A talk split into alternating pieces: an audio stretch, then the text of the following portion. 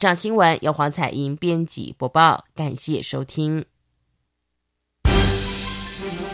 教育广播电台全国调频网收听频率：台北、桃园及高雄屏东地区一零一点七，基隆一零零点一，宜兰彰化、台中云林一零三点五，新竹苗栗一零三点九，南投九八点一，嘉义台南一零七点七，恒春九九点三，花莲九七点三。玉里八八点九，台东一零二点九，澎湖九九点一，金门八八点九，马祖九一点五。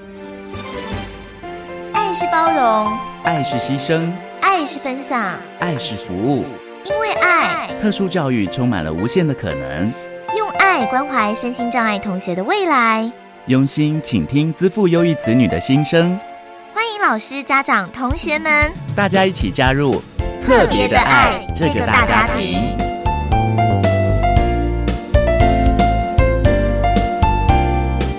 本节目由教育部学生事务及特殊教育司指导，国立教育广播电台监制。欢迎收听。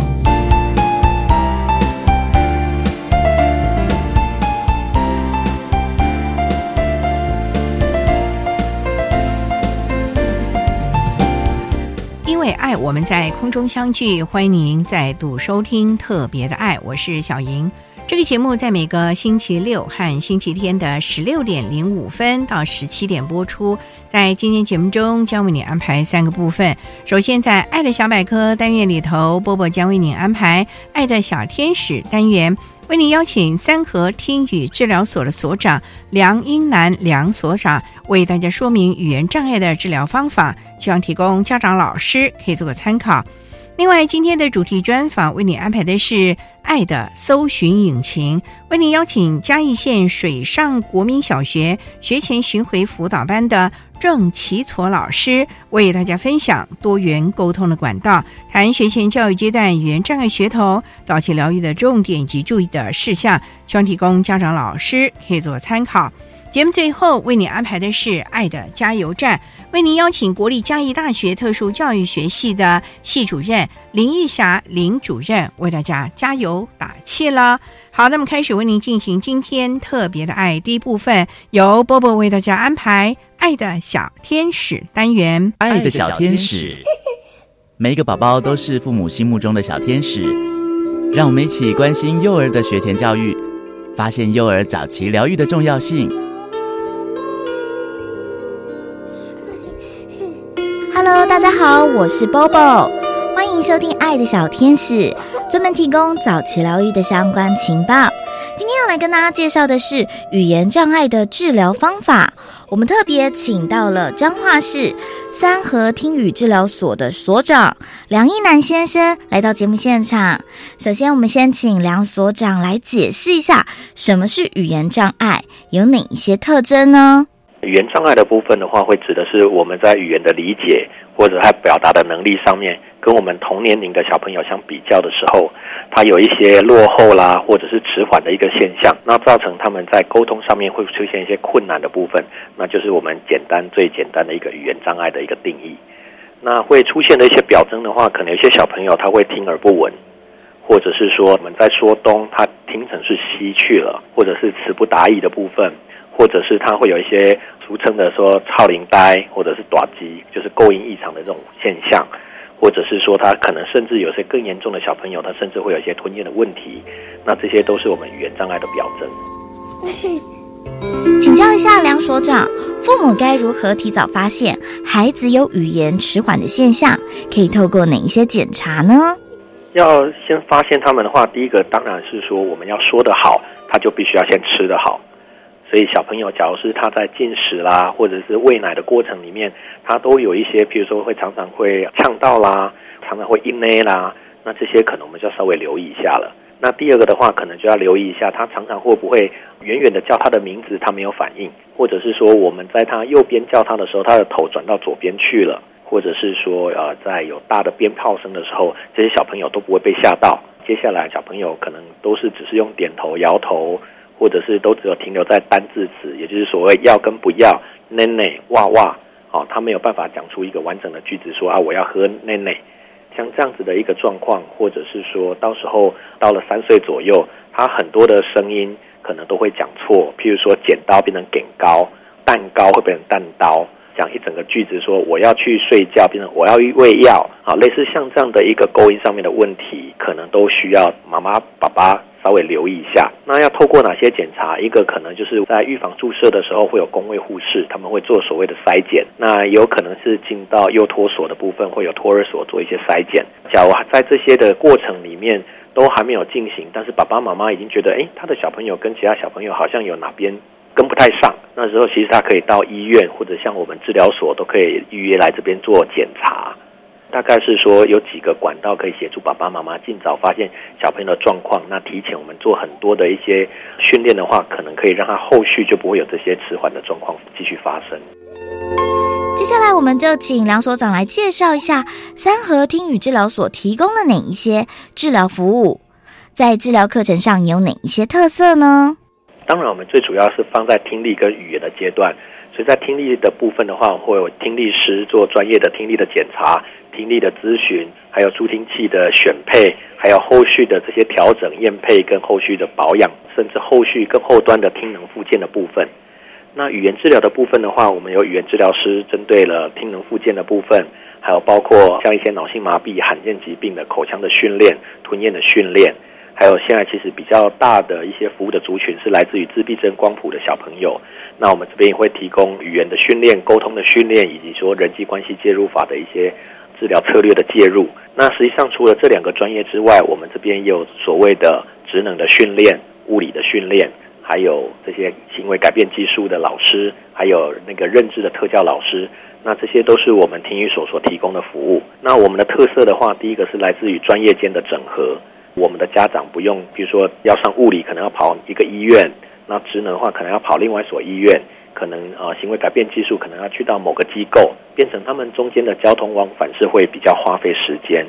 其实，在治疗内容上面也比较没有办法做统合，所以我们治疗所这边就预备了一系列的这样的一个课程，跟老师在这边准备好。然后这个小朋友一进来，经过我们的评估，可能他需要两到三个专业，他就不需要到处跑。那我想整合会是这边一个比较大的一个特色。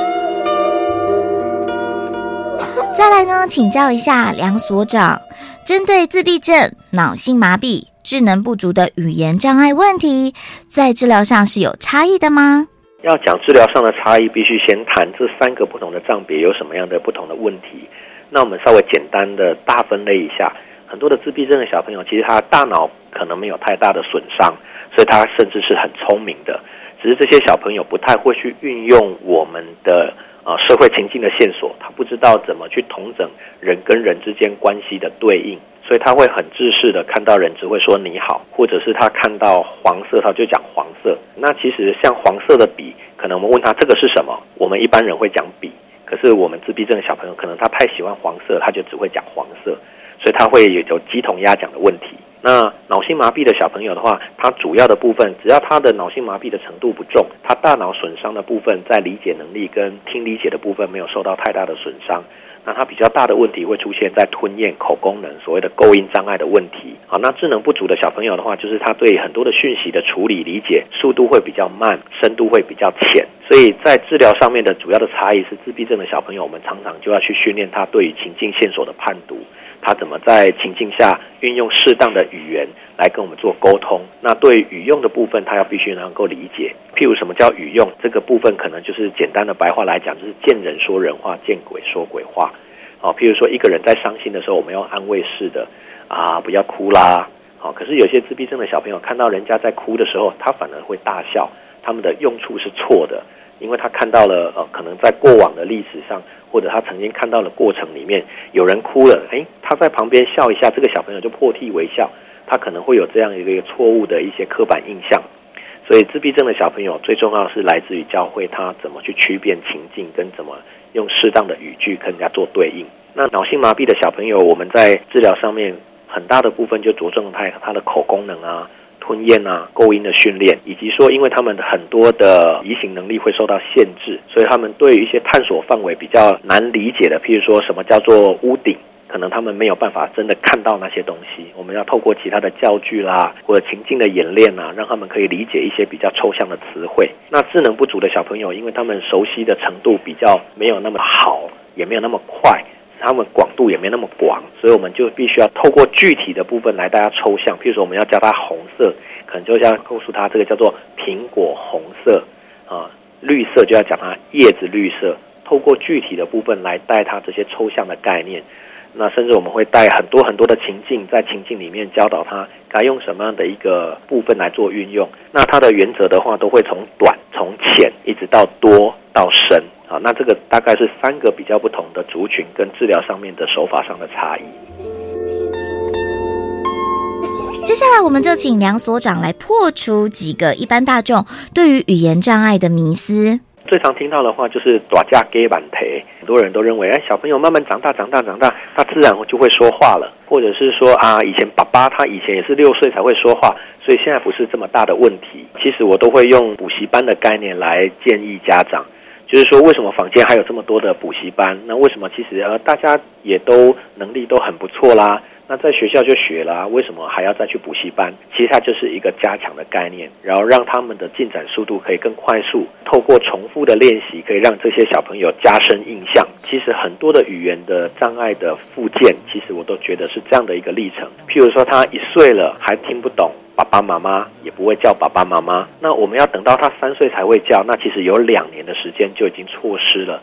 也许我们透过早期的训练，到了三岁，他可以学到一百件事情。那假如说原本我们就放着不管他，也许他到了三岁，他真的会说爸爸妈妈了。可是到时候他可能只会学会二十样事情，所以就会在他的量跟进展的速度上其实是有差距的。所以随着早疗的观念，其实现在很多的家长也都有这样的概念。但是实际上，我们还是听到坊间很多的爸爸妈妈可能都还是会抱持着说啊，我们再等一等，我们再等一等。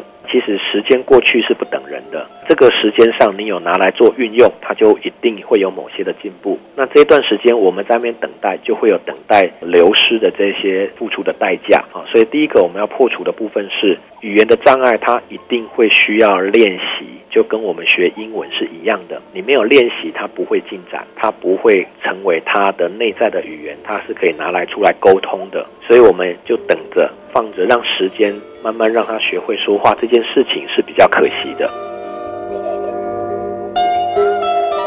谢谢三河听语治疗所的所长梁一南先生接受我们的访问。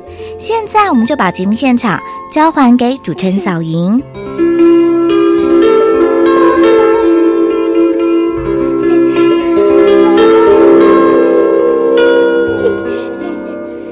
谢三和听语治疗所的梁英南所长以及波波为大家提供了有关于语言障碍治疗方法的资讯，希望提供家长、老师可以做参考。您现在所收听的节目是国立教育广播电台特别的爱，这个节目在每个星期六和星期天的十六点零五分到十七点播出。接下来为您进行今天的主题专访，今天的主题专访为您安排的是爱的搜寻引擎，为您邀请嘉义。县水上国民小学学前巡回辅导班的郑奇措老师为大家分享多元沟通的管道，谈学前教育阶段语言障碍学童早期疗愈的重点以及注意的事项，希望提供家长、老师可以做个参考啦。好，那么开始为您进行今天特别的爱的主题专访，爱的搜寻引擎。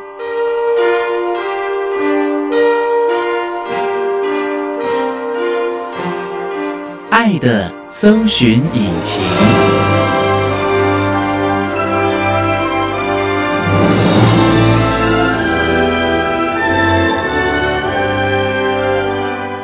今天节目中为您邀请嘉义县水上国民小学学前巡回辅导班的老师郑启措郑老师，为大家分享多元沟通的管道，谈学前教育阶段语言障碍学童早期疗愈的重点以及注意的事项。老师您好，各位听众好。那首先啊，要先请郑老师为大家简单的介绍，您从事教育工作大概多久了？我大概有二十多年，在特教差不多有二十年的时间。您当初就是特教老师吗？当时是幼教普通班的老师。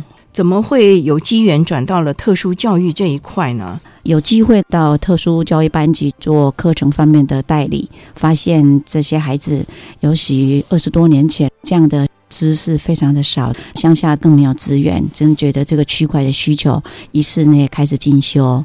所以老师刚开始是普幼班的老师，是学前的老师，是后来机缘之下转到了特殊教育休息相关的专业了。是那毕业之后休息完之后，就直接的担任特教的老师喽。是的，我之前呢到过国北师的启智师资训练班，之后到台中师院的听觉障碍学分班，张师大的语言障碍沟通班，之后我就到了高雄的河滨国小担任学前听觉障碍班级的老师，一直到现在。那你想请教什么样的机缘会到嘉义水上国小？我是嘉义人，那我嗯考上的公职是在高雄的河滨国小，之后有机会调回来，调回来。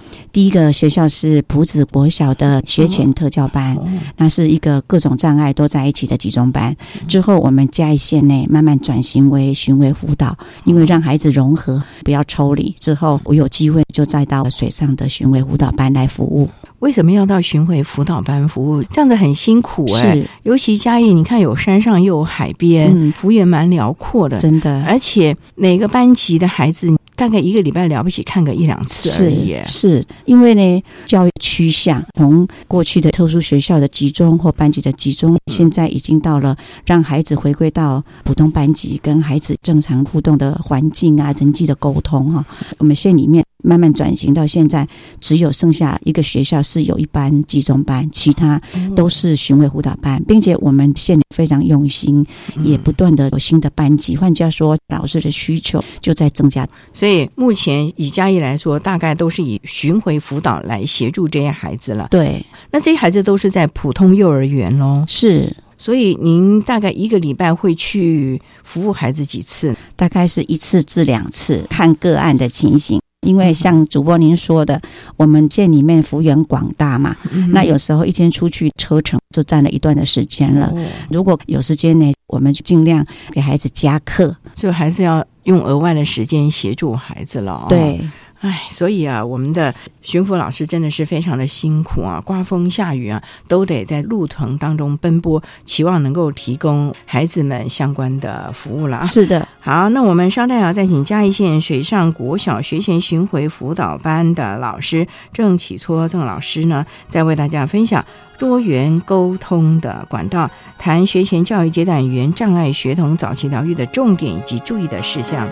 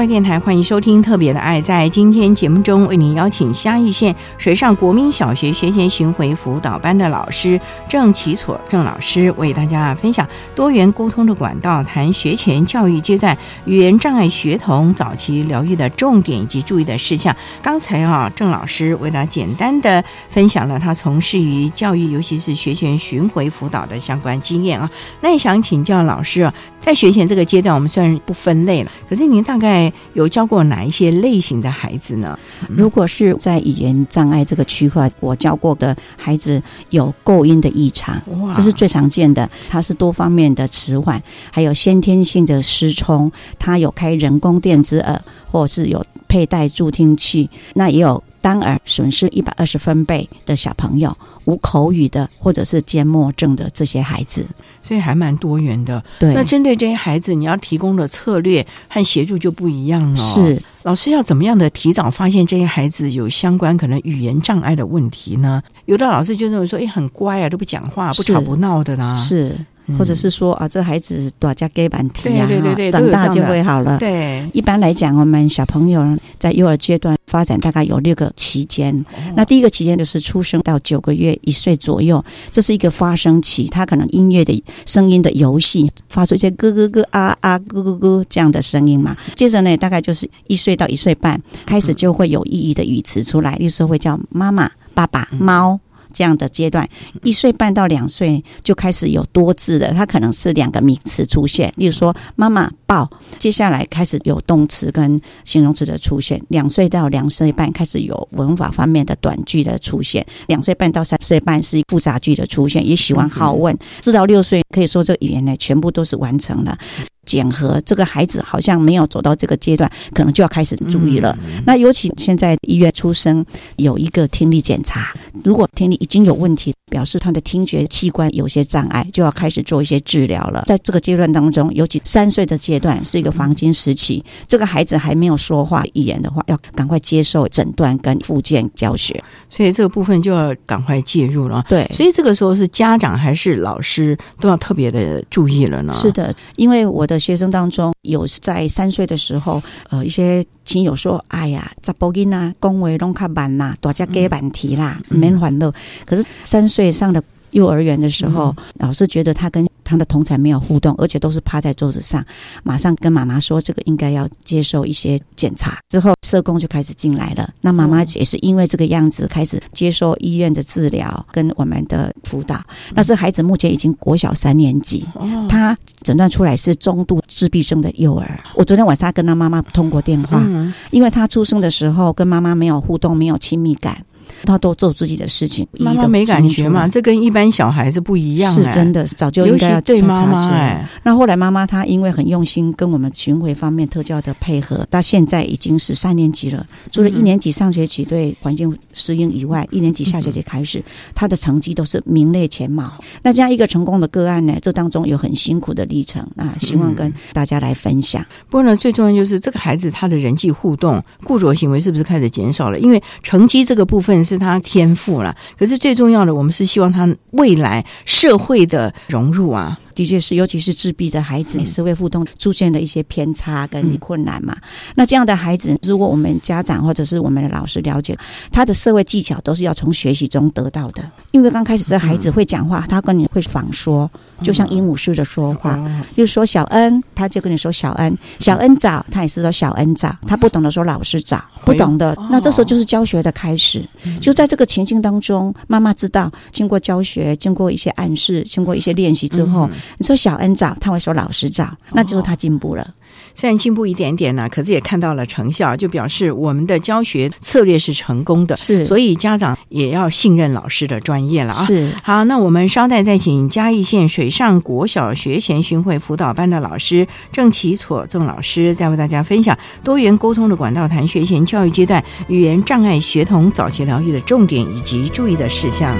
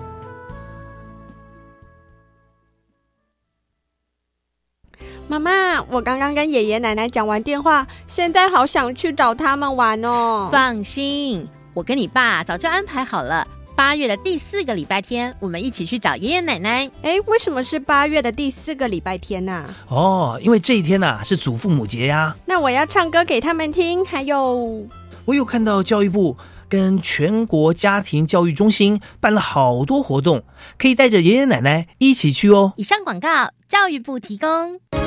新闻快报：机关署表示，长病毒已经进入流行季，请家中有五岁以下幼儿的家长特别注意。老公，你听到没？新闻说哦，说特别是家中有感染长病毒的幼儿，出现嗜睡、手脚无力、持续呕吐、抽搐等重症前兆病征，要迅速送医治疗。哎，那你刚回来有没有先洗手？如果没有，我可是不准你抱 baby 哦。是，老婆大人。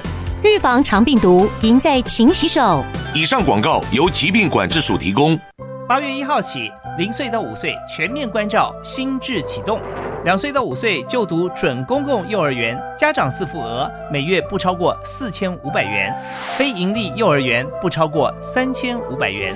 公幼免学费，低收入户及中低收入户免学杂费，并且保障教师及教保员薪资。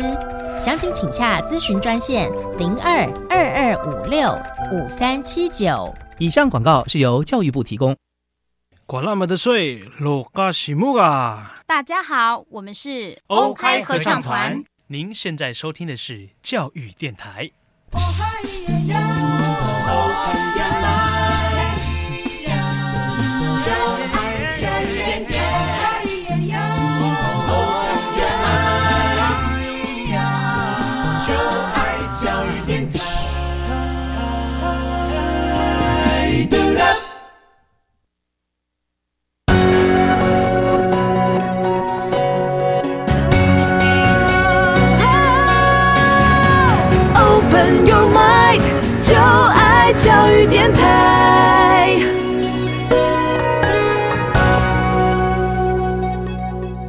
电台欢迎收听《特别的爱》这个节目，是在每个星期六和星期天的十六点零五分到十七点播出。在今天节目中，为你邀请嘉义县水上国民小学学前巡回辅导班的老师郑启所郑老师，为大家分享多元沟通的管道，谈学前教育阶段语言障碍学童早期疗愈的重点以及注意的事项。那刚才在节目的第一部分，郑老师为大家简单的分享了从事教育工作的机缘呢，以及何谓语言障碍？还有针对一个自闭症的孩子所提供的教学的策略。那老师能不能够更具体的为大家分享，您是怎么样一步一步的协助这个孩子，不管是在人际沟通、语言表达这个部分，能够看到成效呢？我想这是。每一个家长都可以达成的成功的案例。这位妈妈非常用心，因为她在很多年之后才有这样一个男孩，所以刚开始的时候也不知道孩子有迟缓。当他到了学校，发现在医院检查跟诊断之后，知道这个孩子的状况，他马上跟着我非常认真的配合。那我个人跟这个孩子互动的部分是慢慢建立他阅读的能力。阅读能力，如果说有这个工具给他，这个孩子他。就会自我成长。当然，这当中怎么样来建立语文能力，跟学校的课程结合，让孩子慢慢的认识我们的语词、我们的国字。因为国字是一个很漂亮的图案，它是可以经由接触跟实际上物体的看的、摸的，或者去尝试着操作的，他会知道原来这个字是桌子，这个是麦克风。慢慢到注音符号里面来认读。那认读，我跟妈妈一起合作，就是说，今天我们学校的主题是花，那么用来认识这个“喝”的音，“喝”的音呢有很多好棒、好朋友，或者是。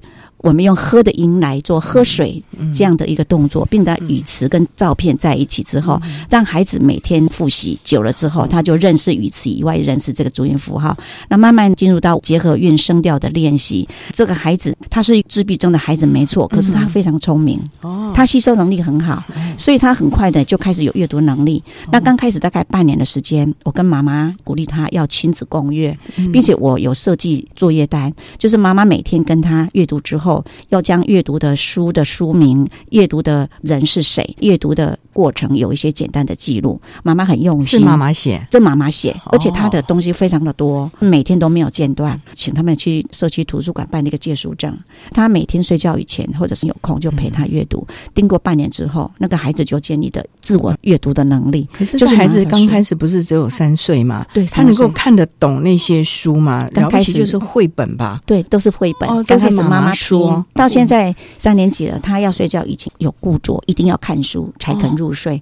那我要跟大家来分享，这孩子后来演变成，不管是他在厨房、客厅，甚至卫浴设备里面、书房，全部都放满了书。这这是好还是不好啊？因为我们都在讲说，上厕所的时间最好就不要看书啊，免得引起了 泌尿系统相关的。对呀，也是。那这孩子因为这样的环境造就之后，他上一年级的时候已经读了一千本书。哇！因为昨天晚上为了今天的访谈，我特别跟妈妈联络，她一直说我们巡回老师我是她的贵人，说没有碰到我们的话，她真的不知道怎么起步。孩子能够走到今天，因为从各种不同的书籍里面有不同的情境、不同的领域、广泛的区域，那个孩子无形中不断的吸收、感受、应用、累积起来的能力，造成他今天这么成功。可这也是慢慢慢慢一步一步行出，最重要就是妈妈愿意照着老师您所提供的策略，每天念书给他听，是亲子共读，对，让孩子刚开始可能很无聊，不想，可是因为妈妈一直在旁边，那这个孩子现在的互动如何？会有眼神接触，会跟妈妈比较亲密了吗？会，我委婉一点说，他就比较直率；说的比较白话一点，就是北吧。哦，就有些情谊的比较是抽象的东西，他没有办法理解。哦，这是一些孩子最深层困难的地方。哦，例如他，例如哦，我的眼神开始不高兴了，嗯，可是他察觉不出来，以为你在跟他开玩笑。哦，那这时候就会会错意，人际有一些冲突，这种比较抽象的东西，情谊方面的表达。那这个部分，他的小学老师有没有开始提供一些情谊教育，甚至是与社会互动的技巧？尤其针对自闭症，我知道各级学校都有这样的一个课程。他大概一二年级的时候，就在我目前服务的水上国小就读。那美霞老师是我们这位妈妈一直称赞的老师，因为她给他很多的空间，很多练习的机会。因为这个孩子有很多部分是要慢慢调整的，他容许他可能做的不好，或者是出错误。是他小一的老师，小一、小二。因为姐姐她在嘉义女中就读，妈妈为了接送方便，三年级把她转到崇文国小，就刚好在嘉义女中的旁边。所以刚开始进去的时候，她是在普通班就读了。对，普通班，然后她有接受资源辅导。那资源辅导，她只是在沟通人际的部分，她只有半个学期，因为转衔嘛，哈。我们转衔就是幼儿班到一年级的时候，他就到我们资源班。那资源班是在正常班就读，只是说他可能语文认知不好，可是他都没有这。方面他都很强，因为他看了太多书了。他只是沟通人际的部分发生了一些困难，所以我们就是这个部分给他支援。但是到了一年级下学期就通通不用了，口语表达没有问题了，非常的好。所以老师阅读是很重要的，非常重要。为什么呢？不过就是看看书而已，看看故事而已嘛。是是是，能够怎样？还可以加强他讲话。是因为这个当中，不管在学习或家里，家长给他的总是有限的、单向的。可是他自己有那阅读能力，有这种习惯，他就会广罗的去收集很多的阅读的内容，哦，包罗万象。那他也会跟妈妈探索，或者是妈妈带他再去深究。这当中所建立的能力，就是带着走的能力。就像洪兰教授一直在推广的带着走的能力。所以啊，这个部部分啊，真的是啊，自闭症的孩子，大家都觉得说，可能在沟通不良啊，或者是口语表达方面有这样的状况了。不过呢，正由郑老师这样的一个解说，尤其是家长啊，这样的配合啊，协助，看到了孩子的成效。所以呢，家长还真的是孩子最重要的陪伴他人了。好，那我们稍待要再请嘉义县水上国民小。学学前巡回辅导班的老师郑启所郑老师，再为大家分享多元沟通的管道谈学前教育阶段语言障碍学童早期疗愈的重点以及注意的事项。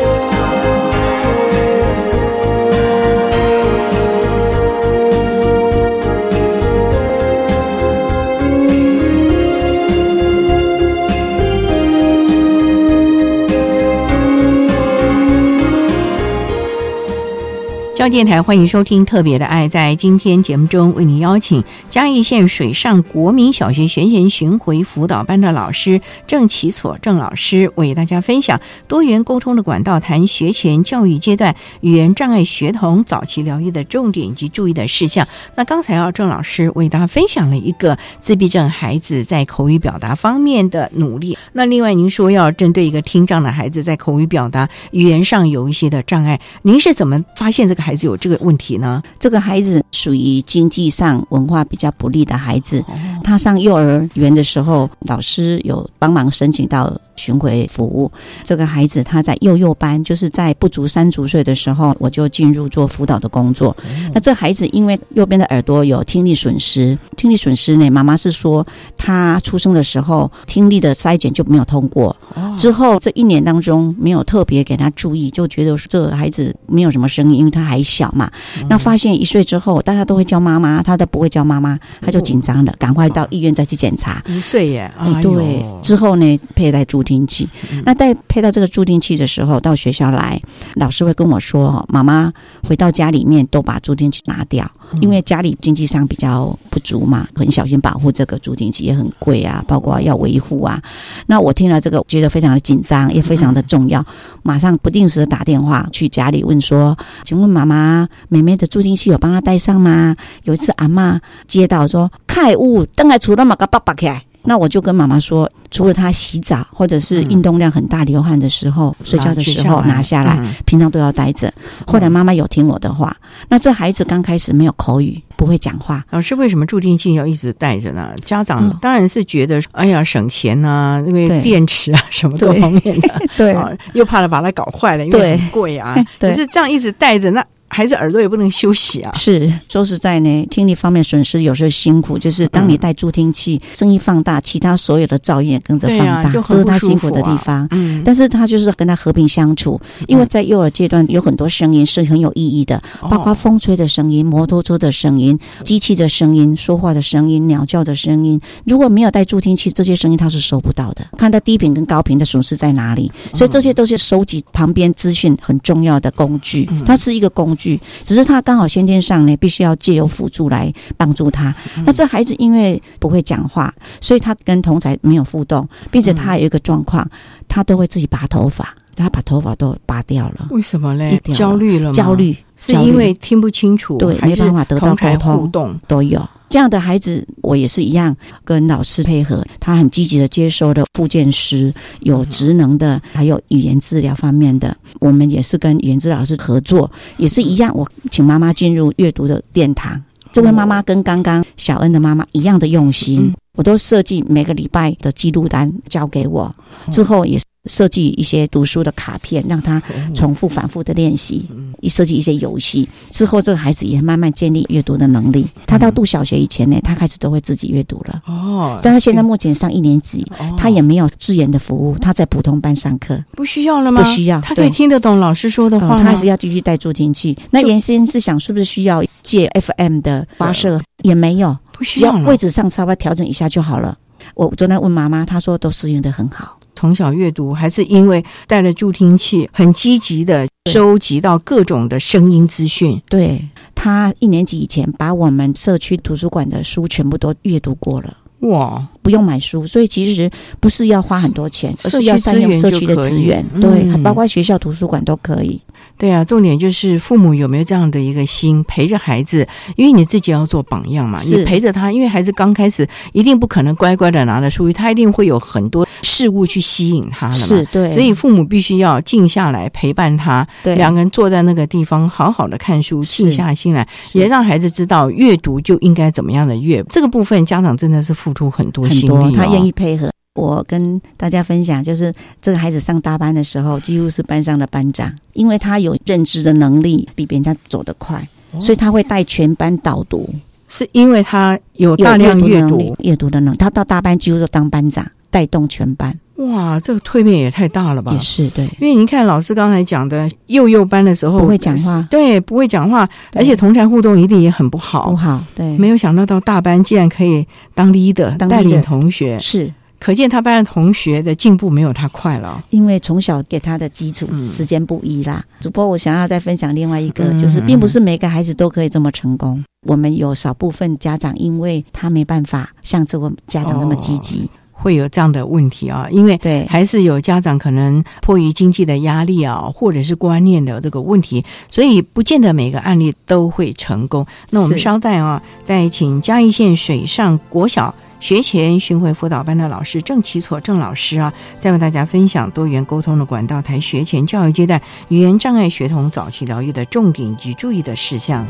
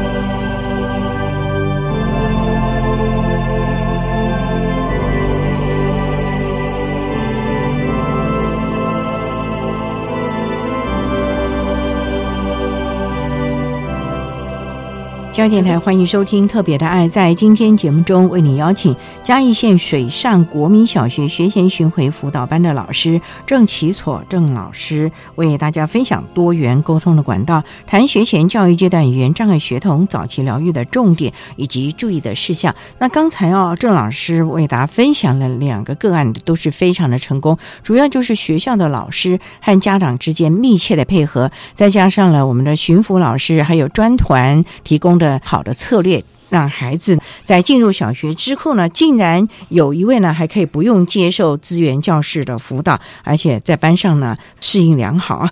可是刚才郑老师啊也提到说也有不成功的案子，哎，这个听起来让人真的好难过啊。这是一个什么样的一个情况啊？老师是这位家长，因为他的妈妈是外配，就是我们的新住民。嗯，那妈妈刚刚对我们的文化或者是这个部分接触比较少，那这孩子。也是属于中度自闭症的小朋友，长得非常的清秀，非常的帅气哦。我跟他接触的时候，他都是用仿说的，就像鹦鹉式的仿说。爸爸的生活是日夜颠倒，那爸爸也是觉得拿他没办法，所以家长的功能都没有进来。那很可惜，就是老师可能对这样的个案本身了解的不多，觉得就说他只要乖乖就好了。特别的需求上呢，比较不知道怎么去做。那老师有做通报吗？有，我们都有通报。他的代班老师通报吗？对，就是班级的老师啊。老师可能觉得他的能力什么都没有办法学，包括数字方面的认识啊。老师会说：“你好，可能一样。”那在这种情况之下，我就利用一个礼拜的时间，很努力的、不断的、很多的练习的作业单回去，请爸爸或者是学校让他完成。一年左右，他就能够一到十的认识，而且能够数得出来。其实他是可教育性的。嗯，其实是可以教育可以的。的。那因为嗯可能老师觉得说他真的是没办法，以至于放弃，这样是很可惜的。嗯那这样的小朋友目前是就读小学二年级，他现在的障碍情形比刚刚我们谈的这两个孩子来的严重，我觉得是比较可惜的地方。那他小学的老师有没有也积极的协助了呢？是他在普通班吗？他在普通班有接受资源的服务，哦可能在是国语、数学啊、人际沟通，可能那特教老师应该可以提供很正向的支持服务对。可以。我想今天这个节目有意义，就是小朋友的黄金时期是在六岁以前。这个阶段，如果我们能够好好的善用，不要害怕他的孩子是不是跟人家不一样，嗯，被贴标签啊每每一个人都有障碍啊，对啊嗯。啊，像是每个人的记忆力可能更不好，或者是有近视啊，或者是长得比较矮啊，这些都有障碍，这并没有什么不好意思的。所以说，只是要呼吁我们这样的孩子在幼儿阶段能够好好利用这个黄金时期，不管是学校老师或者家长，家长很重要，能够把这个积极的哎积极出来。所以最重要的就是老师啊和家长能够一起合作了。对所以老师的专业以及老师的心境很重要，很重要在您过去辅导的这个案子啊，如果老师很积极、很正向，而且非常热心，那这个孩子是不是起码在学校能够获得比较好的照顾以及比较好的学习的机会，哪怕他的家庭功能不彰啊？的确是非常棒，这非常棒的一个动力啊！因为有时候家长他可能他很忙啊，或者是他不会啊，但是看老师这么用功，他一定会受到影响。并且，因为老师他是专业的，而且是教育工作者，他会利用班级的融合，让孩子接纳他。所以每个孩子都是他的贵人，他可以陪伴他，可以再教他，可以引导他，并且接纳他。我想这个老师的功能角色的发挥啊，真的是非常的伟大。不过啊，也想请教老师，那我们学前的老师应该怎么样的运用同才的力量，甚至于老师平常的教学啊，把巡抚或者是专团的一些建议啊，融入他的课程当中，而不是哎，你过来，我们现在开始巡抚老师说的怎么样，你开始练习，这样子就有点太。大张旗鼓也让孩子心里会排斥吧？这个应该是有特别的策略或者是技巧吧？对，我们会跟老师有一个共同的策略。像我昨天一个小朋友，他就是在不送气音方面做不好。不送气音就是有些音我们就是说 p，比如说苹果，他会说苹果。哦，他的送气不出来，那我们就会跟老师说：“老师，您可以用手让他感受一下那个气音出来，苹果的坡的音。”小朋友也可以在课程当中功能性的学习，像说我们讲苹果这个音的时候，我们就问说：“小朋友，我们最喜欢吃的水果当中哦。”红红的、圆圆的、香香的，这个是什么水果？那小朋友就会讲苹果，或者是我们可以展示这个图案，这样共同的学习的功能性。那他多练习之后，或是听小朋友再听一次，或者是说他自己再说一次，或者是老师再给他做个别的练习一次，点一滴，慢慢他就会纠正过来。有很多讲话构音是因为讲话的位置、咬字或者是口腔的位置是不正确的，只要我们能够正确跟老师协助，例如说他这个。因特别不好，有一个小朋友就说：“对他都说跪跪下来的跪，这就是关键字。”所以这个部分就是老师多注意，或者是请同才给他做一个适当的示范。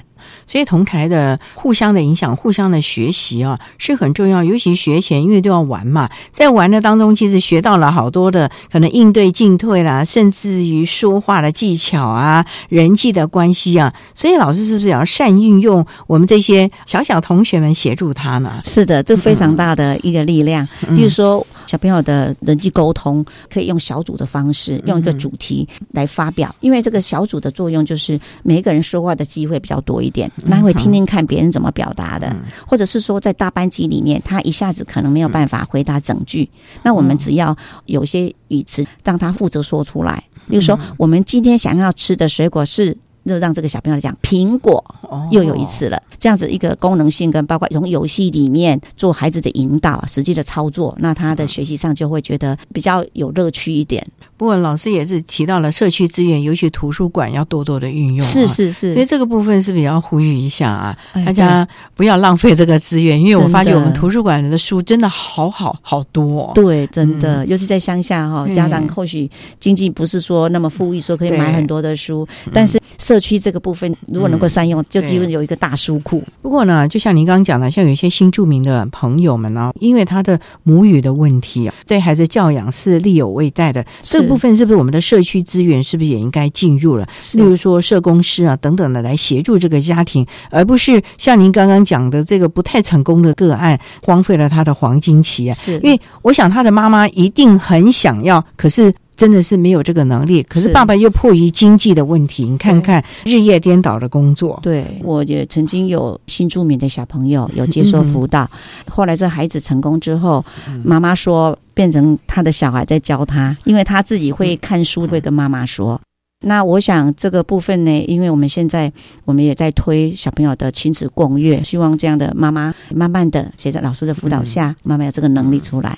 我们也希望啊，就算是新住民的姐妹呢，也希望你能够成长，跟着孩子一起啊，确是学习，好好的融入台湾这个社会，对，跟你的孩子一起的看看这个美丽的生活了啊。是好，那我们今天也非常的谢谢嘉义县水上国民小学学前巡回辅导班的老师郑启楚郑老师为。为大家分享多元沟通的管道，谈学前教育阶段语言障碍学童早期疗愈的重点以及注意的事项。非常谢谢您，张老师，谢谢您，谢谢大家。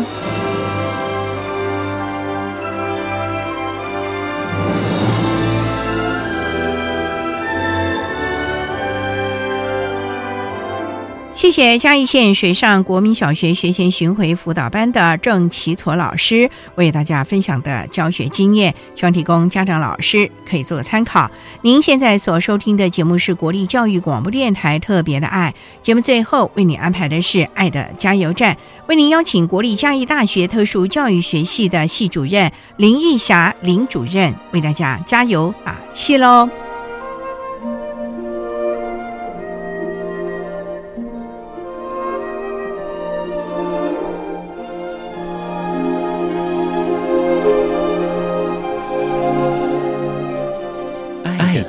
加油站。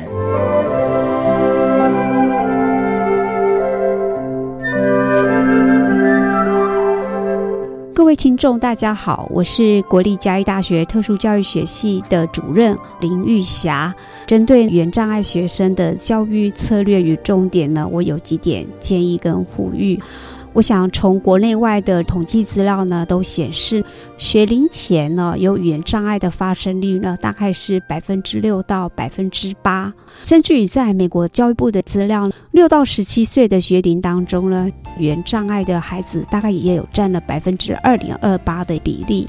但是事实上啊，语言障碍这个现象是可以透过早期介入以及后天家庭的支持、老师教学现场的改善而得到明显的一个进步的。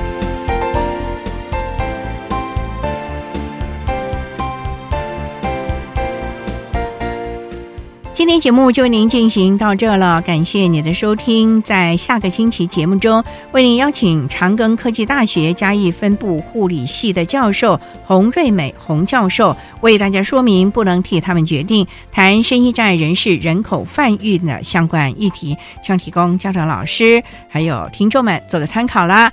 感谢你的收听，也欢迎您在下个星期六十六点零五分再度收听特别的爱。我们下周见了，拜拜。